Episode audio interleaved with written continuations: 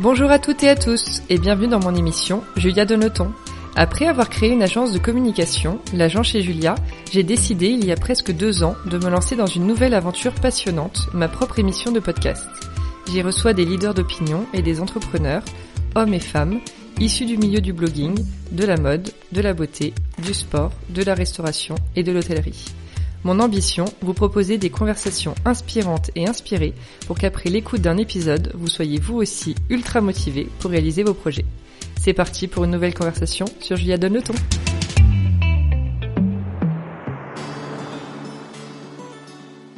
Hello à toutes et à tous. Aujourd'hui, on change de registre puisqu'on va parler sport, bien-être physique et mental, maternité et réseaux sociaux. Je suis avec la queen du booty, Julie Pujol, journaliste et coach sportive et fondatrice de la méthode Pilote Booty. Hello Julie. Bonjour Julia. Et merci d'être avec nous. Merci à toi, je suis ravie. À moi aussi. Très très content de te recevoir. On va parler de plein de trucs euh, trop cool. Donc euh, j'ai hâte qu'on commence. Est-ce que déjà tu peux te présenter en quelques mots s'il te plaît? Je m'appelle Julie, euh, je suis journaliste forme et bien-être et coach sportive. Voilà, en rapide, c'est ça. T'es parisienne? Je suis bordelaise, mais à Paris depuis une bonne douzaine d'années. Et alors t'as commencé par le journalisme ou le sport? J'ai commencé par le journalisme. Je suis venue faire mon stage de fin de master à Paris en disant à ma mère que je rentrais dans trois mois après le stage, mais moi je savais que je ne rentrerais pas, que j'avais envie de partir à Paris depuis longtemps. J'ai été journaliste musique au début, passionnée par le hip-hop, donc j'étais dans tous les magazines hip-hop.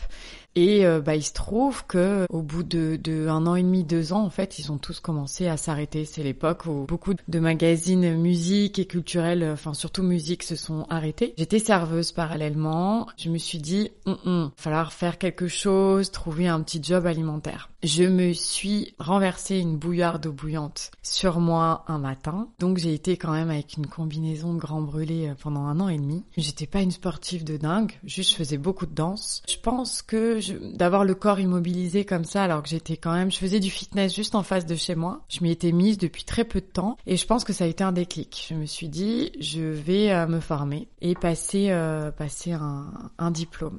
Donc euh, j'ai bossé pendant six mois dans le club de fitness en face de chez moi. Et puis j'ai passé le concours, j'ai été première au concours, première concours final aussi. J'ai adoré. À tel point que après euh, j'ai décidé d'en faire un job au même titre que le journalisme. Et ensuite, ayant une expérience quand même dans le dans le sport pendant euh, voilà la formation c'est une bonne année et demie, je me suis dit mais il faut que je propose des sujets forme et sport à, au magazine. Et voilà, j'ai j'ai proposé une quinzaine de sujets euh, chez Elle, magazine que j'adorais, que ma mère, ma grand-mère lisaient. Et la rédac chef, à chaque fois je la cite, mais qui était Catherine Roy et qui m'a vraiment soutenue, elle m'a tout pris.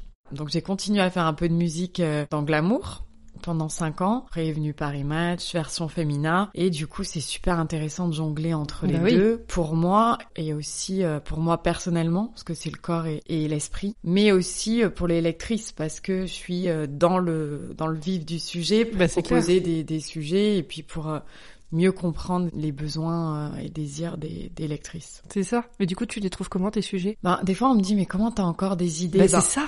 Soit je m'intéresse aux nouveaux cours, aux actualités, etc. Les gens, ils sont super créatifs. Soit souvent, je me sers de ce que vont me demander, ou ce que, ce que mes élèves vont exprimer pour en faire des, des, des, des sujets. Là, j'ai euh, deux trois sujets euh, grossesse qui vont sortir dans elle parce que tu l'as vécu. Voilà, je l'ai vécu, que j'ai vu toutes les questions qu'il y avait et je me suis dit faut faut euh, voilà, on va en parler après, mais c'est un vrai sujet, grossesse, sport. Tu m'as appris des choses qui est l'antithèse de ce que je, connaissais avant sans avoir eu d'enfant, juste en me renseignant sur le sujet. Et au niveau du coaching, tu as eu ta formation et à quel moment tu t'es dit, ok, je vais créer ma méthode? Déjà, comment t'es tombé aussi dans le pilote Parce que c'est une méthode, enfin, qui est quand même assez extraordinaire au final parce que ça fait travailler tout le corps. On parle du yoga beaucoup beaucoup, mais je trouve que le pilate est aussi hyper euh, innovant. C'est fantastique le pilate.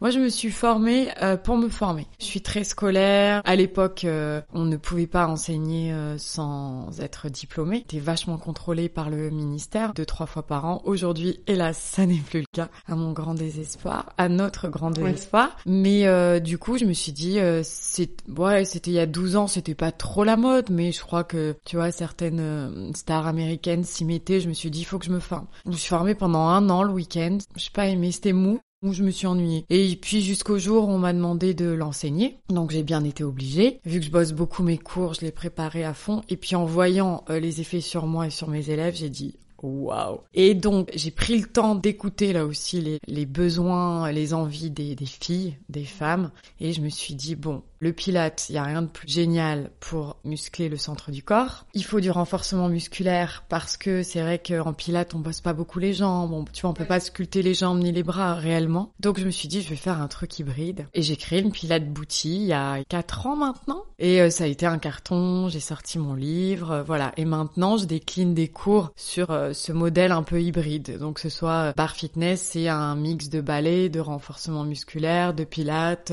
le body sculpt aussi j'aime bien euh, prendre dans toutes les disciplines que j'aime et voilà, mixer les, mixer les méthodes.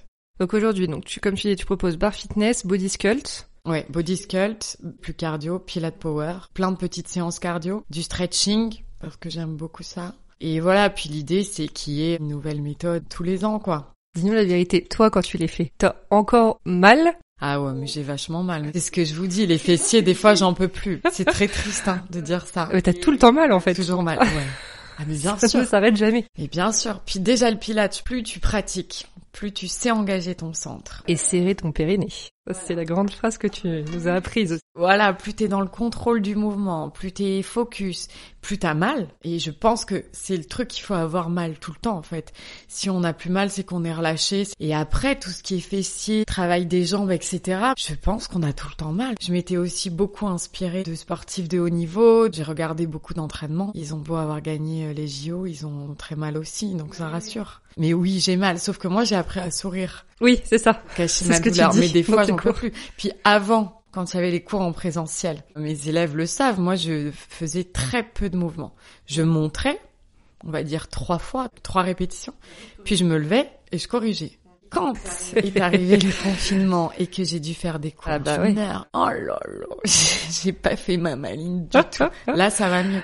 Mais au début, vraiment, bah oui, oui. En fait, qu'est-ce que tu peux dire aux gens qui peuvent avoir du mal à s'y mettre parce que tu l'as fait une fois, deux fois et que t'as souffert le martyr entre guillemets parce qu'après t'as des courbatures. Moi, avec toi, j'ai des courbatures deux, trois jours. Ce qui ne m'arrive plus du tout depuis hyper longtemps parce que je fais du sport de manière régulière, on va dire depuis au moins cinq, six ans.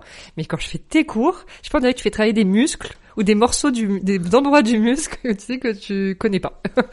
Déjà, il faut pas, euh, souvent quand vous avez des courbatures, vous me dites bon, j'ai pas fait le cours puisque j'avais des courbatures. Non, tu peux. Ah, il faut travailler dessus. Ça décrasse même, tu vois, un petit footing ou du vélo, ça permet de décrasser. Et après, faut pas que ça empêche euh, de, on peut se laisser un jour de repos, mais ça doit pas être un frein. Moi, ce qui me fait plaisir, c'est que je sais que j'ai conscience que mes cours sont durs, j'en ai vraiment conscience. Et en même temps, j'ai, euh, je peux avoir des nanas euh, en présentiel, etc. Et c'est une grande fierté de 65 ans qui avaient jamais réussi à faire de sport, donc qui en ont jamais fait et qui arrivent à se mettre à mes cours. Wow. Donc c'est que s'il y a des athlètes qui les suivent et qu'en même temps, je me dis, c'est que voilà, il faut, euh, y aller à son rythme. C'est pas grave si on finit pas les séries.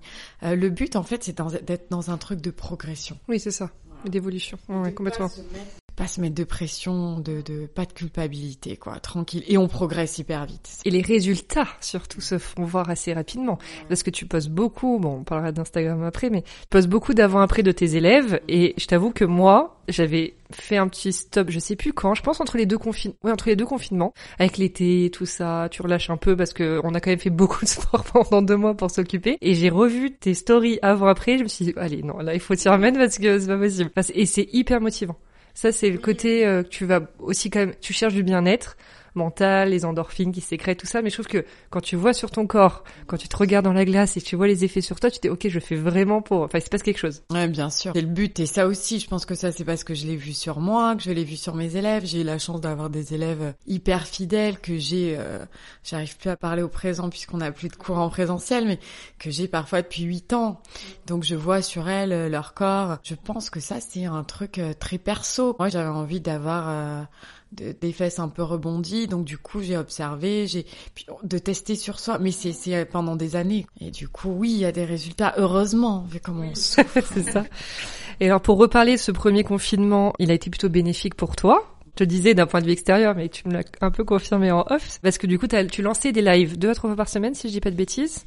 Oui, je crois même trois fois, hein, je crois, je sais plus, je crois. Et t'as aussi collaboré avec pas mal de marques qui t'ont mis en avant pour lesquelles t'as fait des contenus, et ça t'a clairement boosté ta notoriété, ta visibilité sur les réseaux. Oui, oui, puis moi Instagram, j'avais pas m'en servir. Oui, t'étais pas aussi active que maintenant. Non, je suis pas encore très douée, j'ai pas euh, ce sens de l'esthétique, mon feed n'est pas beau, j'ai pas autant, j'aime les belles choses, euh, j'aime la déco et tout, mais j'ai pas ce truc pour Insta. Je savais pas faire une story il y a encore pas si longtemps. Hein. Et euh, c'est juste, j'ai quitté mes élèves euh, un soir après les cours et puis j'ai dit, ben on aura qu'à se faire un live sur Insta. C'était vraiment pour mes élèves en fait, pour pas les perdre, parce qu'on est très proches. On entretient le truc, c'est beaucoup les mêmes, même les nouvelles. Enfin voilà, on faisait beaucoup d'apéros, on est très proches. Et puis après, ça a été une, explosion dans les magazines. On m'a appelé, on a parlé de toi ce matin à la radio. Je dis, ah bon, d'accord. C'était une explosion. Après, ce qui est chouette, c'est que euh, j'ai réussi à garder du coup le même. Je me suis pas posé de questions, rien n'était préparé. Euh, je pensais qu'on allait être 12. Euh, je suis restée naturelle comme avec mes élèves et je pense que c'est ça qui a fait que mes élèves 2.0 euh, sont les mêmes que en présentiel. Il y a la même relation. Je, je sais que par rapport à des copines qui ont pas mal de followers aussi, elles me disent mais c'est fou. Jamais on parle mal, jamais t'as des messages méchants. Non, ça m'est jamais arrivé. Non, ça c'est dingue. C'est génial d'avoir une communauté bienveillante. Comme il n'y a pas de mecs. Euh... Oui, un peu chelou. Non. Ah si, il y en avait pendant les lives, mais sinon. Oui, bon, ça c'était sûr. Tout, quoi. Il y a un truc un peu magique qui s'est créé. Et ça t'a pas épuisé quand même, en dehors du fait que tu disais, j'avais vraiment fait de cours d'une heure toi-même, mais en dehors de ça, comment t'étais euh, mentalement toi aussi pendant le confinement? T'étais enceinte en plus. Est-ce que c'était pas trop dur? Est-ce que du coup t'avais pas l'impression d'être obligé d'être là, tu vois, pour les autres, en te mettant toi peut-être un peu de côté?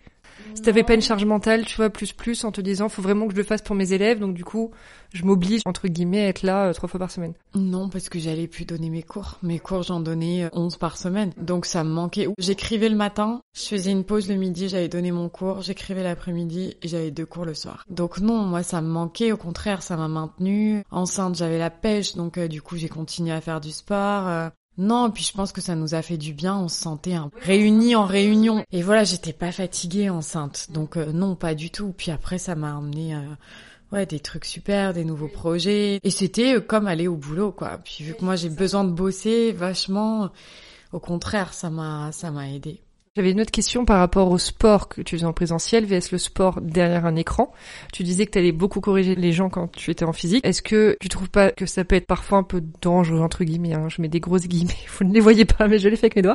Pas que les gens parfois fassent mal les mouvements et du coup se blessent. Si, moi c'était vraiment mon appréhension et même en tant que journaliste avant, je m'étais déjà interrogée sur la question. Je me souviens que j'avais dû en parler dans un article. Et puis ce qui s'est passé, bon moi déjà je donne beaucoup beaucoup de consignes, quitte à être un peu chiante. Tu expliques toujours les placements au début, le souffle et euh, la position du corps pour la méthode pilote. Je sais que toi en tout cas tu fais très attention à ça. Oui, ce qui s'est passé c'est quand on a repris les cours, ça je l'avais, je l'ai dit euh, aux filles lors d'un live, on a repris les cours, je sais plus quand. Les salles ont réouvert, j'ai tout de suite redonné euh, mes, mes cours. Et donc j'avais beaucoup de nouvelles élèves et les anciennes. Et ce qui est drôle, c'est que mes anciennes élèves m'ont dit tiens, c'est marrant. Normalement, quand tu as une nouvelle élève, pendant deux, trois cours, t'es vachement sur elle parce qu'elle n'a pas l'habitude, tu la corriges beaucoup, elle n'a pas les bonnes postures. Et elles m'ont dit, là c'est marrant, c'est des nouvelles élèves, mais vu qu'elles te suivaient en ligne, elles sont parfaitement placées. Et j'ai dit, mais c'est vrai. Et en fait, j'ai observé, je crois qu'on a eu huit semaines de, de cours avant que ça referme. Et c'était assez impressionnant. J'en ai donc conclu que les filles arrivaient à s'auto-corriger grâce à toi et tes bonnes instructions. Je crois que c'est, je crois que c'est possible à force de répéter. Et du coup, donc tu disais, t'étais pas très euh, bonne sur Instagram au début. T'as appris à utiliser un peu ce réseau qui était nouveau pour toi. Quelle est la relation que tu entretiens du coup avec Instagram aujourd'hui? Bah, je suis plutôt contente parce que je réponds au maximum aux messages. J'en ai énormément, mais j'arrive à pas y passer euh, mes journées. Je me souviens, bon là j'allais un peu moins, mais euh, au début on allait euh, 10 à 12 heures par jour.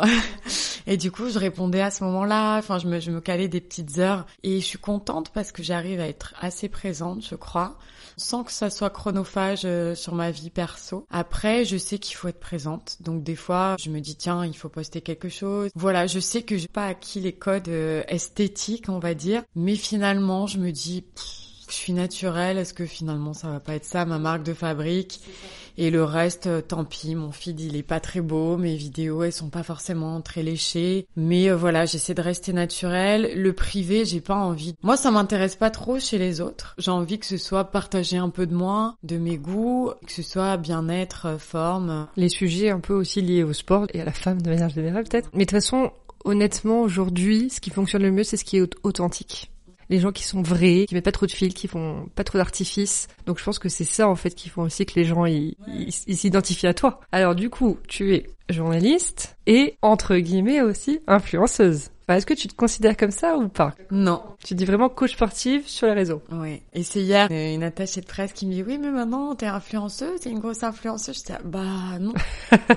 Alors ça, ça a été une question qui m'est vite venue. En plus, bah pour les gens qui nous écoutent, faut savoir que quand même euh, par rapport à, vous, les attachés de presse, vous le savez, mais il y a quand même des choses très différentes quand on est journaliste, quand on est influenceuse. Moi, j'ai vu les choses beaucoup changer. Je me souviens que il m'est arrivé de donner des cours pour des lancements de, de, produits, de marques. Et en fait, je me rendais compte, moi-même, j'étais invitée en tant que journaliste le matin. Et l'après-midi, je, je, donnais mon cours pour les influenceuses. Et en fait, je voyais que les influenceuses étaient super gâtées, repartaient avec des, des tonnes de cadeaux. Que j'étais, ah ben nous, ce matin, on n'a rien eu. Et j'ai vite compris qu'en fait, les influenceuses prenaient le pas sur les journalistes. Après, j'ai quelqu'un qui m'aide, hein, quelqu'un qui est super, Jean Stassir, un super pote qui m'aide un petit peu à gérer des collabs et tout. Il sait que mon truc, c'est je ne parlerai jamais et je ne ferai pas de collab avec des marques ou des produits euh, que j'utilise pas ou que j'aime pas. Et du coup, je me dis qu'il y a quelque chose qui va rester un peu euh, pas journalistique parce que j'aurai peut-être moins d'objectivité puisque j'aurai testé et que voilà, mais en même temps, on va pas se mentir, quand on est journaliste, on teste toujours et on ne parle que des choses qu'on a testées et qu'on a aimées. Donc du coup, j'essaie de garder ce fil. Je me retrouve, à, je suis droite dans mes bottes. Et j'ai eu, euh, oui, je vais pas mentir, on me propose des trucs euh, avec plein d'argent, euh, mais non, non. Et puis je veux pas du tout euh, que ma communauté me voit comme ça. Euh. Moi, je trouve qu'on est perdu. J'ai encore même du mal à comprendre le modèle des influenceuses parce que il y en a que que j'aime beaucoup, mais un jour elles vont parler d'un truc, puis le lendemain, voilà. Et même pour les cosmétiques, je sais quand j'en parle, souvent il n'y a pas de partenariat. C'est parce que j'aime. Et ça, je sais que je vais garder ce truc euh, authentique et comme ça, ma communauté elle sera pas perdue et je vais gagner ma vie autrement. Tout ce que je choisirai, c'est parce que j'aime. Et, et même là, on m'a proposé une grosse collab de leggings. Donc j'avais une grosse demande. Les filles me demandent toujours c'est quoi les marques? Et puis en fait, j'ai fait un petit sondage. Puis tout le monde m'a dit ah non mais c'est horrible, c'est une marque d'influenceuse, c'est cher, la qualité pourrie, pas toi. Et j'ai dit mais ouais, en fait, il fallait, il suffisait que je te demande et, et donc non, je fais pas. Non mais après, pour avoir une agence de com aussi et faire relations presse et influence, t'as un, un profil qui est hyper intéressant parce qu'on est venu à toi pour le sport. Donc clairement, tout ce qui tourne autour du sport est intéressant, le bien-être, la beauté. Et puis parfois, je me demande ce que tu portes comme tenue, parce que on est toujours un peu en recherche. Perso, tout me donne envie sur Instagram, c'est un vrai problème. Mais du coup, oui, je trouve que tu vois, il y a une logique de parler de certaines choses et le fait d'avoir des gens qui se sont abonnés à toi pour ce que tu es et pas pour ce que tu vends et ou une image que tu vas te donner, ça crée une communauté qui est très fidèle et qui du coup potentiellement peut transformer.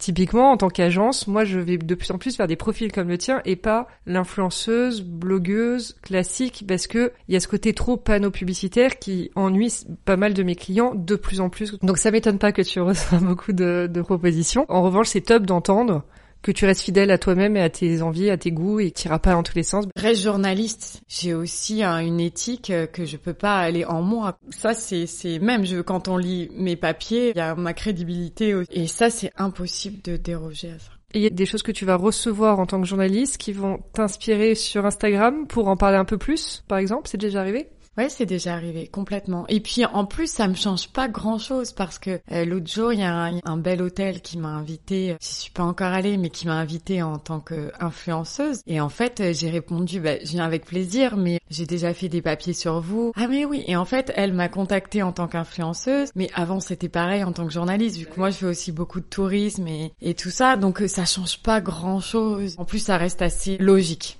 Et alors ta nouvelle vie de maman entrepreneur, coach sportive, comment tu gères? En plus en période Covid. Euh, c'est le bonheur. J'ai un petit bébé trop mignon à qui j'ai appris très vite le matin, il faut qu'il me laisse écrire.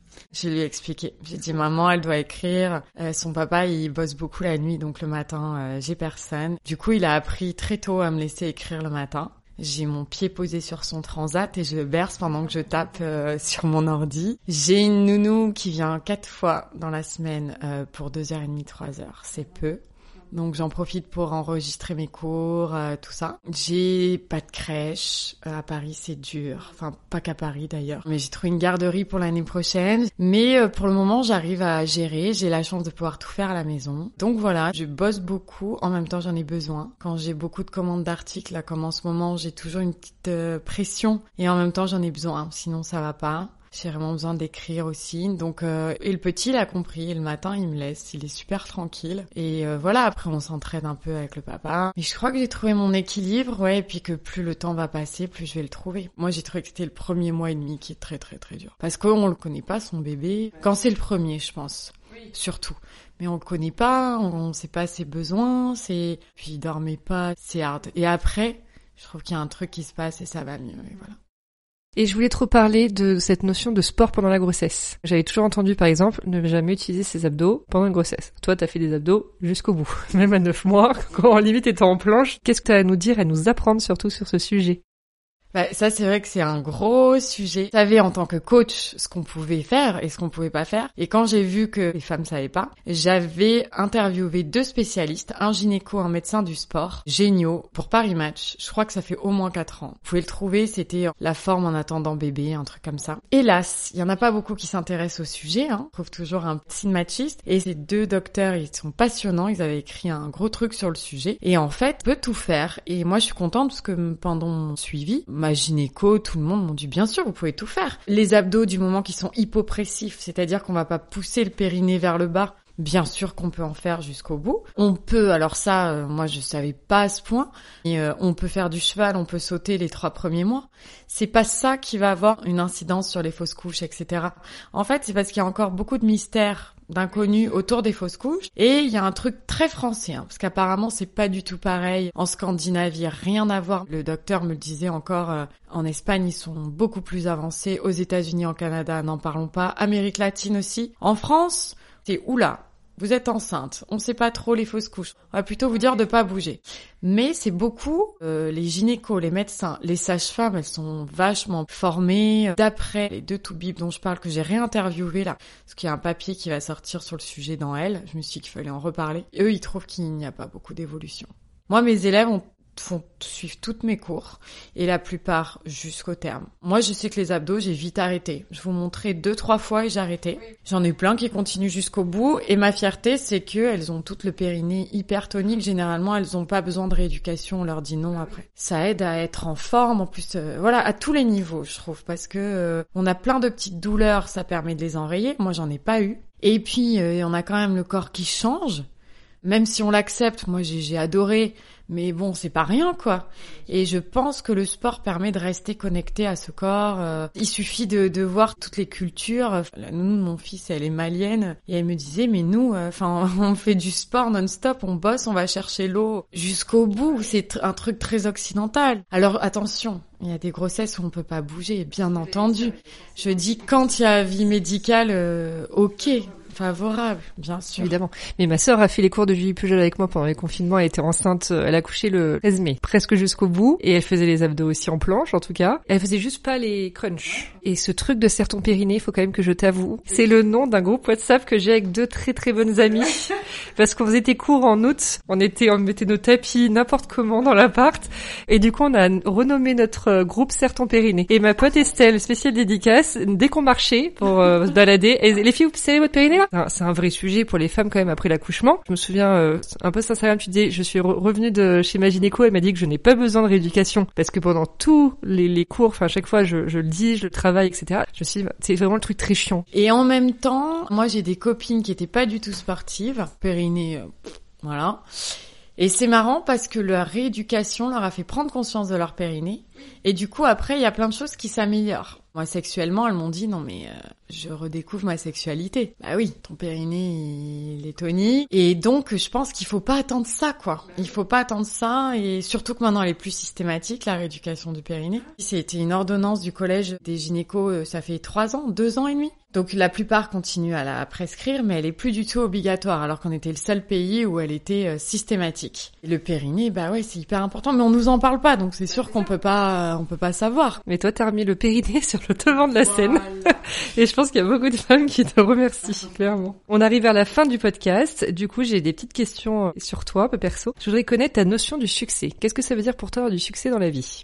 Bah, le succès pour moi, c'est être aimé des siens, qu'on était capable de faire des belles choses, peu importe euh, le domaine, peu importe le boulot. Moi, je pense que c'est une chance toujours bosser. J'ai commencé à 13 ans et demi à bosser dans les vignes parce que je suis de Bordeaux. J'étais placeuse euh, des années, j'étais hôtesse des années, euh, j'ai été barmaid des années, j'ai fait plein de petits boulots et je pense que le succès c'est moi peu importe les boulots, même quand euh, j'aimais bien les faire et, et, et, avoir de la satisfaction et qu'on soit content de moi, je pense que le succès c'est ça. Peu importe son taf, ça veut pas dire forcément être connu et c'est rayonner mais on ça peut être rayonner dans son champ d'action quoi, dans sa famille, auprès de ses amis et dans son dans son taf. Et l'échec? Est-ce que l'échec c'est une montagne insurmontable ou des petites bosses euh, sur un chemin? La deuxième option. Je pense que c'est nécessaire et que c'est formateur. En ce moment, euh, j'ai pas mal de copines profs. Je vais pas me permettre de donner de jugement. Euh, je connais pas assez le sujet, mais je suis un peu étonnée des élèves qui ont plus de notes, qui ont des couleurs, des potes qui bossent avec des jeunes en stage et tout, et qui me disent, on dirait qu'ils acceptent plus les remarques, les échecs. Et, je fais attention à ça parce que moi, je sais que quand j'ai commencé en journalisme, j'avais fait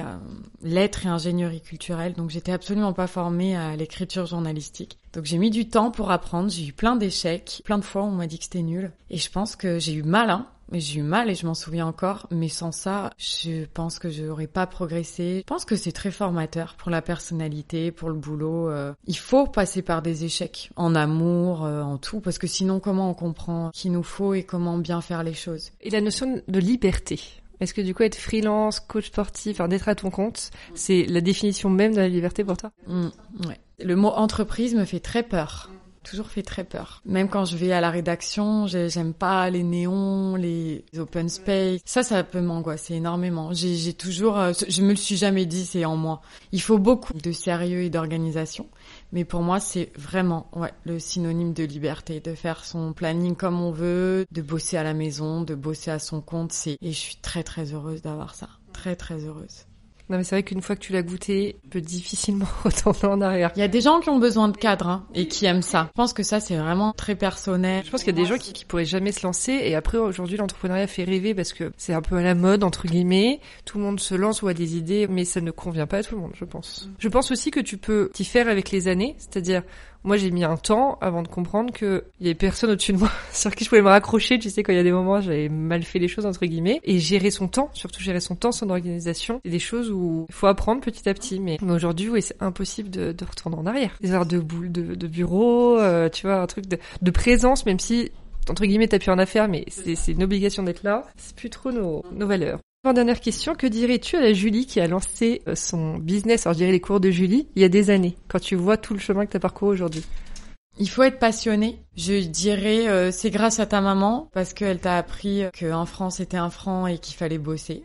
Tu t'es fait confiance et t'as suivi ta passion. Et ensuite, j'ai euh, une super amie qui est Little Biceps sur les réseaux sociaux, Emmanuelle Rodeguero. C'est marrant parce que il y a un an, on riait toutes les deux parce que on est nul avec tout ce qui est argent. Euh, moi, euh, je faisais mes factures, euh, on peut être sûr qu'à chaque fois il manquait de l'argent, j'avais pas demandé assez. Je suis nulle en affaires, je suis une catastrophe. Je suis vraiment une littéraire, une elle pareil. Et eh ben je vois où on en est moins de 12 mois après sans cogiter, sans rien mettre en place. Et je me dis, j'aurais jamais pensé dire aujourd'hui, ah, je suis, ouais, ouais, je suis entrepreneur. Aujourd'hui, j'ai ma société, mais jamais. Et tout le monde aurait ri. Donc en fait, la passion peut nous mener à des choses auxquelles on n'aurait vraiment pas pensé. C'est tout est une question là de, de, de passion, d'affect encore, vraiment. Et suivre aussi hein, peut-être son instinct. Et s'entourer des bonnes personnes. On en vient du coup au conseil que tu donnerais à un entrepreneur qui veut se lancer dans le coaching sportif sur Internet. Il y en a énormément. Maintenant aussi, on a là des influenceurs qui ont pris euh, le dessus sans être formés. Euh, moi, c'est tous les jours que je récupère des gens blessés, etc. Donc moi, moi, ça m'amuse pas. C'est un sujet qui me touche. Je pense que la différence se fait et qu'on finit par voir les gens formés parce qu'il y a quand même tout un background. Donc euh, rester très fidèle à soi et puis ne... il y a beaucoup de choix. Donc créer quelque chose qui nous ressemble peut-être on, voilà, on a des chemins encore pris. Si on adore la randonnée, je dis n'importe quoi, hein, mixer la randonnée et le fitness, que ça paraît assez improbable les deux, s'écouter en fait. Je pense que il y a de la place pour tout le monde du moment qu'on est euh, formé et qu'on fait ce qu'on aime. Ne pas chercher à coller à une image. Et puis aussi, il faut pas euh, chercher la course euh, aux followers. Moi, jusqu'à l'année dernière, j'avais, je sais pas, 3000 followers et mes cours, ils étaient en liste d'attente pendant deux mois. Faut faire la différence quand même. Et dans l'autre sens aussi. C'est pas parce qu'on a des millions euh, qu'on est un bon coach. Merci beaucoup Julie. Top de t'avoir. On a entendu aussi ton petit baby en fond, donc c'était très agréable. J'espère que tout le monde va apprécier. et je mettrai toutes les infos sur euh, ton compte et les cours de Julie aussi en légende de cet épisode. Merci Julia. À très vite. À bientôt.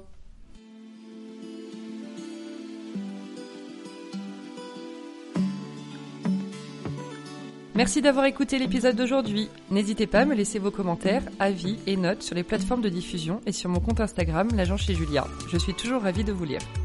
À bientôt pour une nouvelle conversation sur Julia Donne le ton.